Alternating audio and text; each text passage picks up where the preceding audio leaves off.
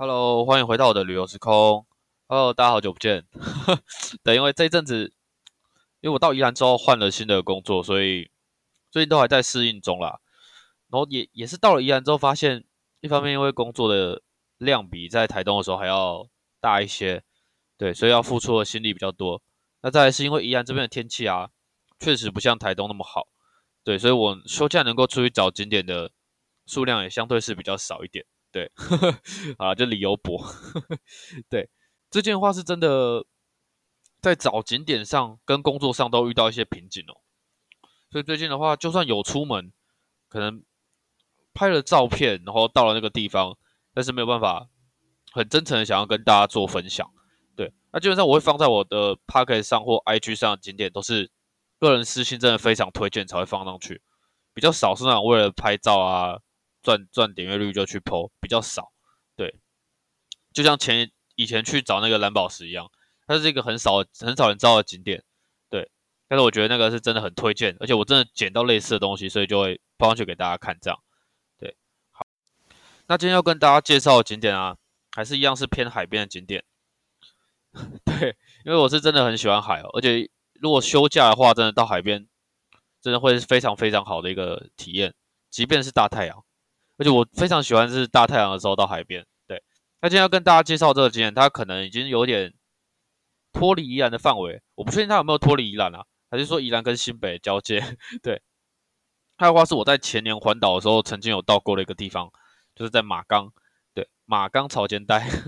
那它的话，它其实不是那么有名哦。那先来说一说我是怎么发现。我前年在环岛的时候吧，本来是要去集中点那边看一个灯塔。那我骑上去之后往下看，我想说哇，下面怎么？那时候我记得一开始映入眼帘的是废弃的九孔池，它就一格一格一格切开。我想说哇，那边也太漂亮了吧？怎么会有这种方形的东西？就很想绕下去看。然后就就在灯塔边稍作休息的时候，找一下资料，发现哇，那是马冈潮间带，感觉可以去一下。对，所以后面我就有过去这样，那也拍了不少照片，是我前年的回忆哦。那我记得前年到那边的时候人还没那么多。因为前年环岛，我印象中是暑假吧？对，暑假理论上应该是人蛮多的时候，但前年到的时候人确实不多，所以这一次我趁着休假就地重游。原本以为人也不会那么多，但我发现我错了。对我车子才刚弯下去那个往潮间带的路啊，两旁都停满了车。不过值得庆幸的是，他大部分有一半的人都是去钓鱼，这边钓鱼的人是真的非常的多。我出发的那一天其实天气算很好。所以我本来是以为说我可以从马冈潮间带这边可以拍到龟山岛，那一路上我也确实都有在留意，确实一路上龟山岛都在我右手边。但等到真的到马冈那边之后，才发现其实是拍不到龟山岛。但很奇怪哦，因为那个时候拍不到龟山岛，回程的时候我就特别留意。其实回程我大概才骑一两公里吧，龟山岛就就出现，就觉得哇，真的是蛮可惜的。对，那来跟大家聊一聊马冈潮间带它的魅力所在。如果大家有机会可以到这边的话，我真的非非常推荐大家。就无论你是王美派啊，或者是你想下去体验一下海超前大海的力量，或者是想像俗称所谓的赶海体验的话，我觉得这边都非常的适合。那也是非常适合那种亲子亲子旅游。也确实，我在这边有遇到不少组那种爸爸妈妈带小朋友去那边可能玩水啊、抓寄居蟹啊、捞鱼啊等等。但是大家还是要要注意安全啦，要看一下那个涨退潮。这边的话，我是没有没有特别去看涨退潮，但就我每次到的时候，几乎都是退潮的状况。如果说大家想要前往，可能还是要稍微留意一下。对，那我首先先来讲一下比较偏完美的这一块好了。那如果如果您有机会在网络上找马冈潮间带，我相信一开始收到的图片啊，大部分都会是就像我前面刚刚提到那个九孔池，对，然后搭配那个映入映入眼帘的一片蓝蓝色的那种海景这样。真的是非常的漂亮哦！大家有机会可以到我的那个 IG 上，或者是 去 Google 一下，都可以找得到。然后很多网美的话，他们就是会走到这个废弃的九孔池中间去拍照。就无论你是拍站着啊，或者拍坐着，我觉得那种都是一种非常意境的感觉。但到这边拍照的话，还是要提醒大家要小心，要注意安全啦。因为这边的话，现在是已经，这是应该是已经废弃的九孔池，所以走起来，就你如果掉下去的话，它是没有保障。虽然说下面的水看起来不深，而且很清澈，但是要注意安全。对，我我前年来的时候，它其实几座九孔池前面都有放那个红色的这牌子，写说禁止进入了。但这次去的时候，我特别找一下，这牌子被丢旁边，对，所以其实就变成是很多人都会跑上去。那我想当地的居民可能也就觉得见怪不怪了吧。对，这次去的话，我觉得我自己运气很好，除了碰到不少亲子带小朋友，就亲子在那边玩水，还有那个找生态之外，这次看到很多海菜。真正非常非常多的海菜，就是我们去，可能你到，如果是到屏东啊、垦丁，你有时候你去吃那种海产店，都有一个那个什么海菜炒蛋啊，或者是炒什么咸咸的那一种，这边真的非常的非常的多，所以我就跟朋友开玩笑说，下次月底都没钱的时候，就来这边采海菜，而且这边海菜真的长得都非常非常的漂亮，这我也有把照片 po 上去，大家如果有机会的话，可以到上面去看一下。那为什么说这次很幸运？因为这次到的时候刚好我是大概一点左右到的吧，那时候不会到太热，然后就有当地的蛮多的居民在那边采海菜，有一些老人家是在岸边采，对，那有一些比较年轻的他就是带着那种蛙镜啊装备，然后潜下去到外海那边去采，这样虽然说看起来蛮可怕的，但是你在岸边看你就觉得哇，好 amazing，就很想跟他一样当一个海南海啊。但真的是非常的无奈，在这边我是没有什么工具。对，那讲到潮间带为什么会让我这么感兴趣？我想一下要从之前在澎湖实习的时候讲起。那时候在澎湖啊，我很喜欢休假，休假的时候到西位，就澎湖有我住的那个市区啊，往北一点有一个西位，西位的海滩，它跟这边还蛮像，它也是一个潮间带生态。它如果退潮的时候啊，那海水真的是退到退到大概就是你穿鞋子下去。海水可能都淹不过你的拖鞋，对，但涨潮的时候又可以涨得很高哦，对。那我记得那时候之前有在实习的时候，有个组长，他就会带着我们一起去去赶海，这样。说真的，会这么有体验海文化，其实有一部分也是要感谢那个组长，当初这样休假都带着我们这样四处去跑，对。无论是到海边啊，或者是到刚刚跟大家分享那个西尾的潮间带，西尾潮间带是真的很推荐大家，如果有机会到澎湖可以去看看。那马钢跟澎湖比起来的话，澎湖真的是大胜啊！因为那边的潮间带生态真的太多元，我真的是每走一步就会踢到一只，可能踢到螃蟹啊，或踩到 踩到寄居蟹，对，甚至还有海星可以抓。那这一次到马钢这边的话，比较可惜哦。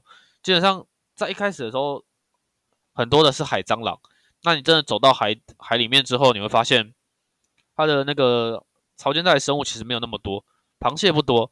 对，然后但寄居蟹是真的还蛮多，然后品种的话，仔细看大概两三种吧，就红色的脚啊，或者是蓝色的脚这样。然后鱼鱼群的话，其实也没有像澎湖那么多，对，所以这马刚的潮间带，我觉得它比较可惜的，可能是在生态部分可能有点差吧。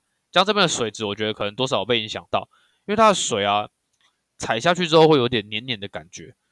在比较浅的地方了，你如果往比较深的地方走，当然就不太有那种感觉。对，那至于为什么会有那种黏黏的感觉，我就不是那么清楚。那另外这边马钢这边潮间带，我觉得，哎，应该不是说我觉得，就是我看到很多的生物啊，它都是长得有点像海星，但它不是海星哦，它是黑色的，然后有那种触角，有点像海星这样，触角蛮恶心，一直在那边扭动，就很奇怪的生物，而且几乎整片潮间带都是。对，那详细的学名是什么，有待我跟大家分享。就是我要去查一下，对这个我没有做到功课，对，但总总总体而言的话，马钢的潮间道我觉得还是非常非常值得一去。哎，这边的话到现在虽然说越来越多人知道，但它其实还算是一个小众的景点。如果说你有机会来到宜兰这边玩啊，或者是说你来到东北角经过的话，我觉得是这是一个可以可以停留的点，就不要错过。对，那再来的话，也要顺便来跟大家分享。就你一路从宜兰往北，会经过的一些海滩，我觉得都非常的美。像我前几天有到那个外澳的沙滩，外澳沙滩的话，我相信大家就都都非常了解，这边不跟大家赘述，我就只跟大家分享，在下面那边拍龟山岛真的超级美。对我那天的话是下午过去的吧，就刚好搭着那种与夕阳的余烬，然后拍起来就真的是非常非常的美哦。而且在海边的话，它会有一种让人可以静下来的感觉。我记得我是下班之后大概四点多过去吧，然后就坐在那边想一些文案跟放空这样，因为这阵子确实工作上有一些比较琐繁比较繁琐的事情啊，困扰了自己，所以 p a c k e s 也确实有一段时间没有更新，因为真的想不到文案哦。然后再加上真的发现，其实来到宜兰之后，我也不知道为什么诶，它让我想要找景点的那种感觉变得比较没有那么强烈。再加上这边的故事性啊，并不并不如我一开始所预期的那么多。就像台东啊，你我还可以有什么蓝宝石的故事或原住民的故事，但宜兰这边的话相对比较少一点。真的是跟我一开始来的话，有点有点不如我的预期啊，应该是这样跟大家说。对，但其他你要是说它完全没有景点的话，其实也没有，就也不是说这样啦。对对对，这个就是我要再花一些时间来去做做搜寻，这样。那刚刚跟大家提到那个外澳的海滩。就不免要来跟大家提一下头城。这边头城的话，要跟大家分享一个一间很好喝的饮料店呵呵，而且是便宜又好喝哦。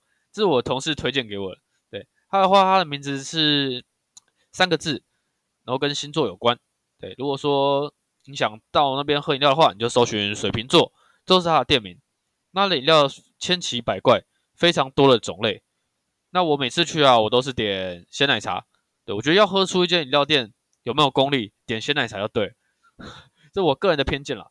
就我上次点完鲜奶茶，一鸣惊人，喝了之后真的是直接爱上。对，而且重点是它秀个短袜，它一杯才三十元。